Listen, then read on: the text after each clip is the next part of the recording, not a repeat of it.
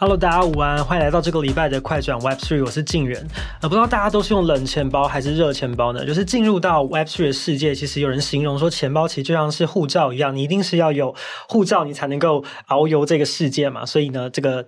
钱包是许多人进入区块链世界的第一步。那其实最近在新闻上面有一个蛮大的焦点跟讨论哦，就是其实在全球非常知名的冷钱包的制造商 Ledger，他们最近推出了一个呃 Ledger Recover 的服务，这是一个每个月只要付九块钱美金的订阅服务。那它提供的服务就是说，它可以把你的私钥分成呃三份，存在三三家不同的公司。那这样子，如果你需要去存取你的私钥的时候，诶，它就可以帮助你，就是很轻松简易的恢复这个呃你的私钥。但是也引发了不少讨论了，因为呃，其实私钥就像是你的钱包的钥匙哦，那这个钥匙你呃一定要自己好好的。保存好吗？因为如果你的你家钥匙被别人拿走，大家都可以随意的进入到你家哦。其实这个私钥它其实是一个密码学的组成，由两百五十六个呃随机的字母所组成的，所以它其实比较难难去记忆跟管理。所以呢，这也是为什么 Ledger 推出这个方便服务的原因。那大家比较有争议跟讨论就是，所以那如果把我的私钥分成了三份，然后存在不同的地方，那这样好像就有一点点违反了这个钱包所谓的还要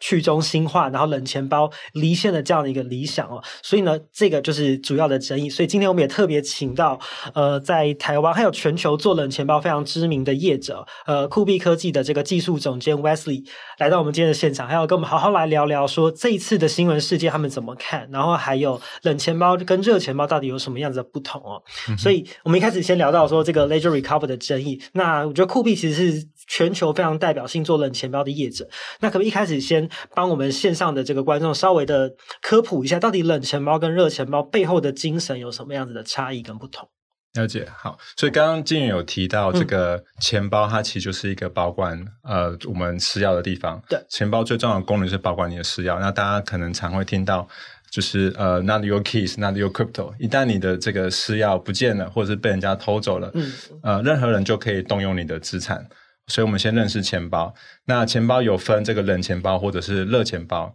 冷钱包它通常是一个硬体装置。哦，那我们定义冷钱包跟热钱包的主要差别就在于这个钱包它有没有连线连到网际网络。所以冷钱包它就是不连接到网际网络的，那它是可能是一个硬体装置。那大家可能常看过像是呃 USB。或者是说像是呃其他类似像随身碟，嗯，那或者说像也有像我们这种卡片的，对，酷币的产品其实很特别，因为他们做的非常的薄，像信用卡一样，而且他们上面有一个小小的荧幕，你可以看到一些基础的资讯。对，嗯，那呃，所以冷钱包因为它不能连接网络，所以它。不容易被成为攻击的目标，因为骇客他没有办法，除非他拿到这张实体的卡片，否则他没有办法做任何的呃这个攻击的行为，所以它比较安全，适合被拿来储存这个大量的数位资产，然后它可以呃离线使用。那这个是冷钱包，嗯，那热钱包呢，它就是有一点点牺牲它的呃。安全性，因为它可以连接网络，所以连接网络之后，就会让这些骇客他们有机会入侵你的钱包，入侵你的钱包，或者说你今天你程式写不好的时候，嗯、可能你的私钥就有风险。哦，所以我们常看到在这个区块链世界里面，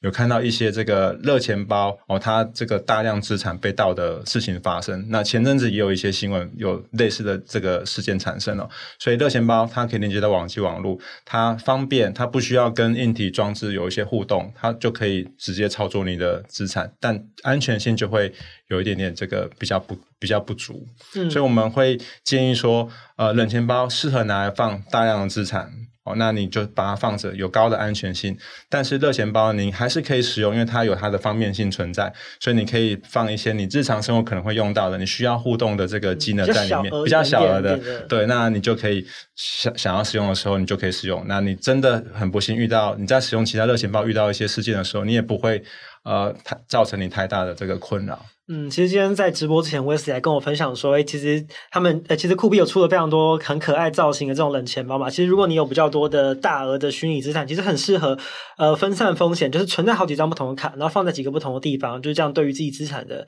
安全保障，其实也是蛮有很大的提升。对，对，那大家其实比较认识了这个冷钱包跟热钱包背后的不同跟差异之后，就会想要问一下 Wesley，你们怎么看？就身为业者的角度，你们怎么看这一次这个 Ledger Recover 的争议？那呃，支持者跟反对者他们。到底的立场跟想法又有什么样的不同？了解，我我们先谈 Ledger 好了。嗯，呃，Ledger 推出这个 Ledger Recover 的服务，我想初衷是好，可能是好的，嗯，因为有太多人忘记他们的这个助记词，然后导致他们私钥没办法 recover，对，或者说就不小心就不见了，所以他们希望有一个服务可以帮助用户去呃必要的时候做做恢复，然后让这个用户他们可以重新使用他们的这个人钱包。我想他们的利益应该是好的，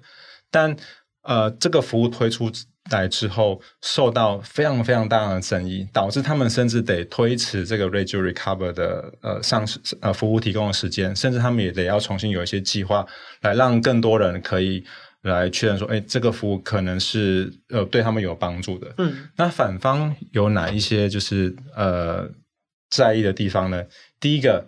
它违反了大部分人对冷钱包的期待，因为当大家知道说我的私钥。可以从我的装置当中离开的时候，诶，这让大每个人对冷钱包都会有一个很奇怪，诶，我从来没有，嗯，你每次在跟我讲的时候，你都说私钥是不可能离开你的你的钱包的，因为这是有点变成像像热钱包的感觉。对，结果你今天突然说这个，诶，你的私钥可以离开，而且被上传到 Ledger 跟其他两家公司的这个伺服器上面去，对，那大家就炸锅了。甚至连我们看到像 Binance 的 CEO CZ 也出来讲说，诶，原来这个私钥可以离开那个 Ledger 啊，大家都不可置信，都不可置信，包括我们自己也是。所以我们当时看第一时间看到这个时候，觉得，诶，怎么会有类似这样子的服务存在？所以这是第一个。第二个就是当假设这个服务运作的很顺利好了，所以可能很多人开始 opt in 到这个服务里面，嗯，但它等于是说你把这些私钥。上传到少数几间公司的这个伺服器上面，Ledger 跟另外两家哦，嗯、那这导致说这些这两三家小小的个体、小小的 entity，他们可能就掌管很一大部分人他们的数位资产。好，虽然说他们不能使用，但没有人可以保证这件事情。那这个对整个去中心化我们的这个理念来讲，其实它也是有点违背的。嗯，好，那我们提到就是呃被被储存的。那另外一点就是，我们真的可以相信这些托管公司吗？我们真的可以相信 Ledger 跟另外两间托管公司，他们可以善尽保护好这个私钥的这个目的吗？有没有可能有内部安就是安全的安控有疑虑？那再就是，当这些私钥被上传到这些公司的时候，诶，它可能就成为骇客攻击的对象。因为骇客我知道，我今天只要针对这三间公司，嗯、我可能就有机会可以把你的私钥拿回来。很明确知道到底存放在什么地方，目标就很明确。目标很明确。那以前他也不知道说你这个小小的卡片到底放在哪里。对对对，对，所以这个是另外一个极具争议的地方。那还有一个，政府会不会介入？哦，大家在质疑说，你 Ledger Recover 这个服务，你每个月付收九点九九美金，嗯，其实希望帮你在这个呃增加额外的业外额外的收入呢，还是说有受到一些政府的压力？哦，例如说，当今天我把，因为这个服务你需要做身份认证，你要提供你政府发给你的证件，可能是 KYC、ID 啊、Passport 等等，所以你的私钥某种程度上会跟你的个人身份会关联在一起。那今天关联在一起的时候，如果今天呃政府要来查某一个人哦，那他就可能有机会随时冻结你的资产。那这个是是我们大家所期待的，可能不是。那这也会让我们的一些呃电商的一些行为可能会会被政府拿来做，不确定会做一些什么样的、嗯、的动作。那这个也是大家比较比较担心的。对，有没有被政府的压力？尤其他们的监管单位可能在美国跟英国。嗯、那呃，大家会有会有一点这样子的疑虑。OK，然后还有一点就是，这个服务到底这个功能，诶什么时候被加到 Ledger Firmware 里面的？这也是一个大概是一个问号。嗯、以及说，当今有这个服务有这个功能在里面的时候，虽然它这个 Ledger Recover 它是选择性的，你可以你可以选择你要要或不要，要或不要，但这个功能可能就在那边，有没有可能造成就是呃恶意的人是误用？因为呃让我的 Ledger 它可以帮我产生这个分片，然后把这个私钥上传到骇客的伺服器。那有有人就会说，我其实根本一点都不想有这样的功能。嗯、我的是它其实就像是已经建造了一个门在那边，只是要不要开而已。可是那个门就是在那边。对，所以大家就会说，这会不会有可能变成这个恶意的后门？所以大家才会说，那你 Ledger，请你开放那个你们安全晶片的原始码出来，嗯、我们要看。哦，那这部分其实 Ledger 后来是有这样的规划，但我们也还没有看到。嗯，对。我想问一个可能也许可能一般人都会很好奇的问题，就是 Ledger 这个服务，它把私钥分成三三份，然后存在三个不同的公司。那如果有期间其家其中一家公司这个它沦陷了，那它其中一块的这个私钥被掌握了，那它可以去呃恢复到整个完整私钥的几率大吗？呃，理论上是不太大，因为毕竟它还是有这个密码密码学的基础。所以以他们这个例子来讲的话，就是说三份当中啊、呃、要有两份才可以还原出你的试药。对，那那另外我想呃补充一点，就是说。在这个 Ledger Recover 的这个服务里面，他们是透过身份认证，嗯，透过 KYC。对。但其实，在很多场合，大家都证实说，身份认证其实它还是有风险的，因为太容易假造了。哦，所以这边也会让大家觉得，这个服务本身可能还是有一点点呃不够安全。嗯。那还有一点就是说，呃，其实 Ledger 过去也有一些些治安的事件，对，哦，包含他们过去有这个客户的 data leak 等等，所以。大家就会在这点上面会更加的、嗯、有一些不良的记录，大家还是会怕怕的这样子。对对对。对，刚刚前面 Wesley 有提到说，这个诶很多人想要看他的这个开源嘛的、嗯、的东西，就是希望说可以更呃他的一些资料或者一些架构可以更透明的让呃用户知道，让大家更安心。所以讲到这个开源这件事情，其实最近在新闻上面有看到呃酷币呃你们也宣布说即将要推呃开源的安全元件晶片的城市嘛，所以这个到底是一个什么样子的服务？那对用户来说有什么样的差别？了解，我我我想利用这个机会可以分享一下这个去中心呃区块链的一些精神哦。其实，在区块链世界里面，大家很强调这个透明性。对，我举个例子哦，当去年可能大家比较热门在 NFT 铸造的时候，嗯、其实每个呃每个人要要参与这个 NFT mint 之前，他们都会要求项目方，你要跟我讲你的 OpenSea Collection。你要公开你这个合约地址在哪里，甚至你的城市码要公开，因为我们要检视。你有没有留后门，你会不会是一个 r a p o o l 我我 mint 完之后，你可能就有机会把钱就跑走，就跑。走了，这个大家很担心。再来，去年 FTX 事件之后，大家很担心你交易所有没有足够的储备，那你你要展示给我看你的储备证明，让我知道说，当我今天我需要。呃，提款的时候，你有足够的钱让我可以提款，没错。不然我的资金放在那边，我可能我理不回来，那这个就是很糟糕的状况。嗯，所以公开透明这件事情，在过去这一年，应该大家又更加重视跟需要。对，所以回到钱包这部分，其实使用者他们也有相同的期待，他们希望知道说，你钱包有没有尽好保管我私钥的责任。然后我在跟这个区块链 DAP 互动的时候，你有没有做一些恶意的行为？你有在收集我的种子吗？你有在呃把我的的资讯做不当的使用吗？大家会很在意这一块。所以对呃酷币科技呃来说，我们一直以来就是也秉持 Open Source 的精神哦。我们希望在我们的整个 KuCoin 产品里面，我们可以逐步的把我们的呃核心程式码可以揭露给大家看。那我们也不是。今天才做这件事情，嗯、也不是因为 Ledger Recover 爆发的时候我们才做这件事情，本来就已经在规划。我们本来就已经在规划，甚至我们在两年前，我们已经呃开放我们 KuCoin SDK，那这 SDK 就是一个开发者的套件，可以让任何人你可以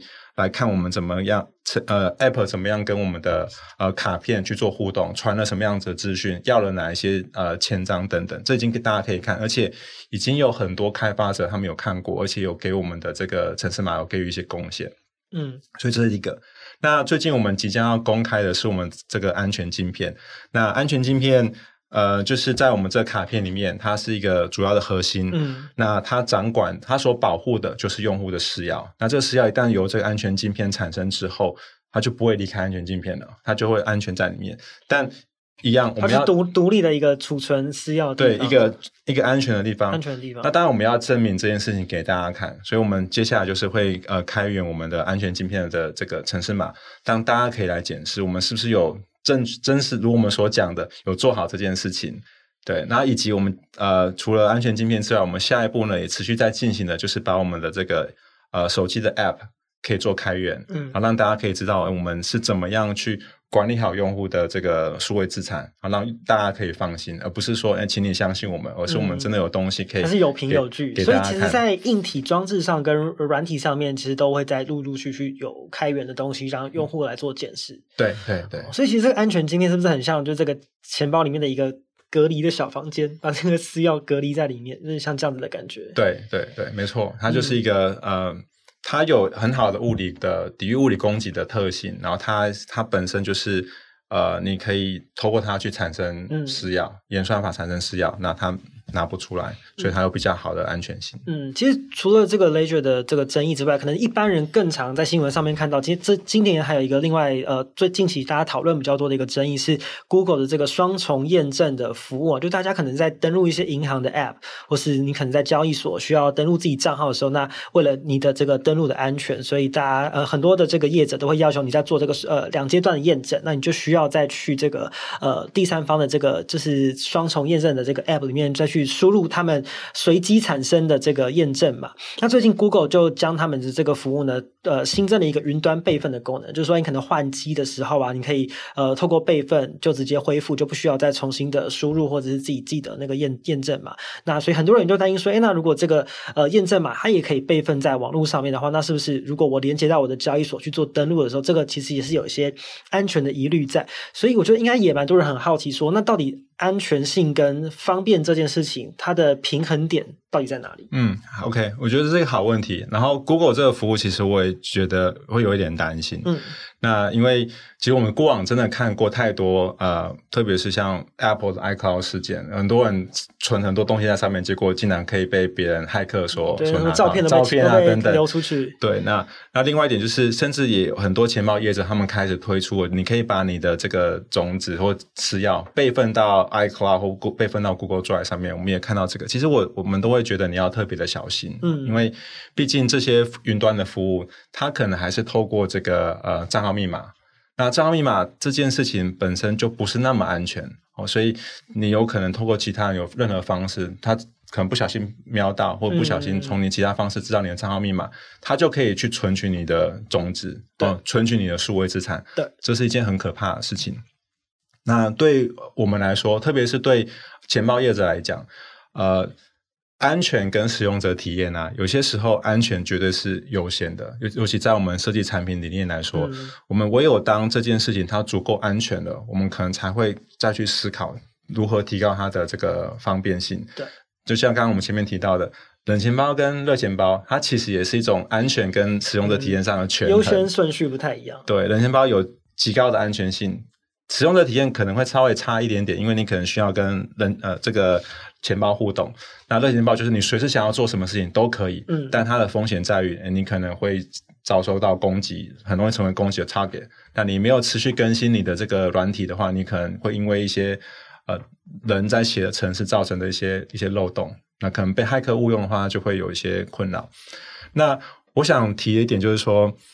呃，安全跟这个使用者体验，它其实还是可以被并进的。然后举一个例子，在我们周一。呃，这这周一我们有发布一个新的功能，就是帮您做这个呃 DApp 的扫描。也就是说，当今天用户他去连接 DApp，呃，然后我们会提示说这个网址它是不是存可能是恶意的呃钓鱼 App，或者是它是一个。呃，恶意恶意的 App，那我们会提醒你说，你不要去使用它，因为它有极高的风险。嗯、你可能跟它互动的时候，你的资产就会不见了。对，这是其中一个。那另外一个就是，我们也提供了一个叫做呃交易扫描的功能，交易预览。当我今天在区块链上面要做任何交易的时候，可能会移动我的资产。那这时候我们会让你知道说，你可能会付出什么，然后同时你会获得什么。举例来讲，呃，在之前很像有一阵子，这个呃，B A Y C 他们有一些空投的动作的时候，可能太多人就是会去假到说，哎，这个这个网站，然后是可以让你去领空投的，然后大家跟他互动之后，哎，他的这个所有资产就就被盗就不见了。嗯。但今天如果有这个交易预览功能的时候，你今天跟他互动，你可能会发现说，呃，你要付出的是看起来好像是呃原本预期是零个以太。嗯，就你他发现你把他把你所有的以太通通准备要把它转走了，如果有这个要加预览功能的话，就会提醒用户你要小心。那我们希望说，这为怎么为什么说它是安全跟使用的体验一起上升？是因为在这件事情上面，我们提高用户在跟 DApp 互动的安全性，我们提供他更好的资讯、更充足的资讯，帮助他去做一个明智的决定，他要不要继续互动下去？嗯、所以这个是呃两者提升。那以及回到 Google Authenticator 这地址来讲好了，我觉得账号密码这件事情，其实大家谈了很久，然后都觉得账号密码本身不够安全，所以会有越来越多的这个呃新的技术，包含像是 Passkeys，它可能是来提高这个整个使用者安全的。所以我们也相信，在接下来会有更多新的科技出现，然后帮助使用者在安全性上面获得更好的提升，然后使用的体验也会更好。嗯，其实刚刚前面那个 Wesley 分享的这个这这一周新上的服务，其实蛮像是链上的 Who's Call 的感觉，就是他会先示警你，所以这个可能有一个风险。对，那比如说 Who's Call，你就可以判断说要不要接这个电话嘛。那像你们的这个服务就可以提醒用户说，那我到底要不要继续做这个交易？是的，没错。嗯、好，那提到了这个方便性这件事情哦，其实很多人也都一直在为这个方便性持续的做努力，像是呃以太坊的创办人 Visa Vitalik，他呃。也提了一阵子，他们想要做一个叫做这个社交恢复钱包的功能，然后它的概念大概就是说，他把这个私钥你可以呃分给几个你信任的好朋友嘛，那你当然需要恢复这个私钥的时候，你就可以从你这个信任的好朋友的身上去把这个私钥组组合回来。那所以就是像私钥恢复功能这一种东西，那它接下来还会怎么样去做演进？了解，呃，这个社交恢复钱包或社交恢复私钥的这个功能，其实、嗯。呃，它本身就是一个智能合约钱包。那呃，大家知道这个以呃以太坊的创办的 Vitalik，他非常推崇这个社交恢复钱包。对。但我们觉得它的这个门槛真的比较高，在很多场合里面，他有提到说，哎，所谓这个社交圈，我要挑选这个守护者来来，到时候可以帮助我恢复私钥。他几个建议，第一个，你可能要找不同不同国家的。不同地理位置的人，不要跟我太靠近。嗯、说住住不同国家、不同时区，不能是对就邻居这样，不能是邻居，或者是你的可能跟爸妈同住。然后再来就是你可能要不同不同时区、不同国家，然后跟你有一点点可能不是那么容易联想到的。可能有一点点不太熟的这种人，他也觉得是一个很合适的对象。就这个跟我一开始看到这个新闻，一直觉得想象有很大的不同。因为一开始看到这个功能的时候，我想说，那我一定要找最好的朋友、最信任的家人来做这件事情。可是其实 Vitalik 的概念其实并不是这样子，要越看不出关联性，其实对安全才是最好的。对，甚至他会希望说，这些所有所有守护者，我可能呃也要有一定相同高的标准保护你的私钥。所以你可以试想。很多人对社交恢复钱包有一点点担心，在于说，嗯、我今天选的这些人，他有没有一样高的安全标准？还是说，他今天他帮我保护好我的私钥，他可以协助我恢复私钥，可他的私钥可能抄在某一个笔记本上面，然后就放在桌上，那是不是很容易就会不见？嗯，那或者是说，当今天这些人，我如果可以很容易的联系的话。有没有可能透过一些社交工程啊，或者说透过其他的方式，哎，请你把把这个私钥拿出来给我，嗯，那骇客他就可以恢复你的私钥，所以某种程度上，它还是有点有点风险。而且我觉得，呃，对用户一般用户来讲，你要选择合适的守护者，它的门槛真的是真的是太高了，嗯，但我们还是要解决这个问题啊，因为私钥不见。在这个呃区块链里面就很容很容易发生，那当然这也是我们钱包业者我们持续不断努力要改善的方向。所以我们也看到许多的这个钱包业者可能透过像使用这个呃 N P C 的技术，一样是把这个是要做分片，那可能是关联到你的电脑，关联到手机，呃关联到你的这个呃社群网络的账号，或者是说刚刚提到 Passkey 等等。那让你当你今天需要的时候，你就可以把这些。呃，装置呃关联在一起，然后透过演算法帮你还原私钥。嗯、那以及今年以来很多这个账户抽象的这个呃合约钱包呃不断不断的产生，然后他们有各种不同的这个呃私钥恢复的的功能。那我想提的就是这些功能听起来有一点点像，也许有一点点像 Ledger Recover 想要达成的这个目标。对，但。我认为这些技术还有这些产品有它的价值在于是它让用户有更多的选择。今天我我们希望让用户做好这个 self custody。我们大家我们一直在探在探讨的就是去中心化，个人你可以去掌管好你的这个数位资产，你就要有足够的选择给用户，然后让他们去根据他们需求，根据他们当时的能力，然后来选定这个到时候要怎么样做私钥恢复的功能。那我认为这些技术在未来都会。越来越成熟，那也是我们接下来努力的方向。其实其实是两个重点，它要够透明，然后有够多的选择，让用户可以选，而不是说，哎，就是我就是提供你这个，你就。只能用，不然就不要用。对对，对，对，要选择，然后还有更透明。对，嗯，然后说今天也趁这个机会，我们桌上也摆了一些就是酷币的产品。那我也要稍微介绍一下我们酷币的这个钱包。然后接下来也想问你的就是说，那其实冷钱包我们都说它是安全性比较高的嘛，而且大家可能印象中冷钱包，当然我们的造型是比较特别的。那一般大家常见就是像那种 USB 造型的。那除了带我们看一下我们的产品之外，那接下来冷钱包它还会怎么样去演进？无论是在硬体或是软体上。了解。对，呃，这个是我们这个呃 Coolbits 的这个冷钱包。那我们的创办人 Michael O，其实他当时在想要呃开发这样的产品的时候的的核心理念，第一个一定要它是一个够安全的产品，而且够 user friendly。嗯，我们需要这两个条件都都满足。所以呃，它里面有安全晶片，然后有有荧幕，它这边上面有荧幕，所以当用户今天需要跟链上做互动、做交易的时候。呃，我们是可以在上面看到到底你要签的交易内容是什么。它是一个电子纸，它是一个电子纸，嗯、所以它有这个呃按钮，按钮可以按哦，所以它会显示说到时候我要做签章，我的交易地址是什么，然后我要、嗯、呃传送的金额是多少，让用户一目了然。嗯、因为冷钱包它其实它。对于 App 传送过来的资讯，它还是会有点，它还是会有一个额外验证的工作，让用户知道说我现在在做的事情到底是什么。因为假设你的 App 可能是一个恶意的 App，或者是他今天可能做了一个很像库啊呃酷阿里的 App。那他可能传了一些假造资讯，嗯、但冷钱包他这边的资讯他是不会骗人的。你今天你传什么资讯给我，要我签，就是显示什么东西？对，我就忠实跟你说，我要签签的东西是这个哦。那我到时候你你要确认，确认好你再按下这个按钮，这个交易才会，这个签章才会产生。嗯，对，所以这个有呃更高的安全性。那我们的钱包。主要分了两个产品，一个是 Coolwallet S 跟 Coolwallet Pro，那差别在于他们的这个安全晶片。然后我们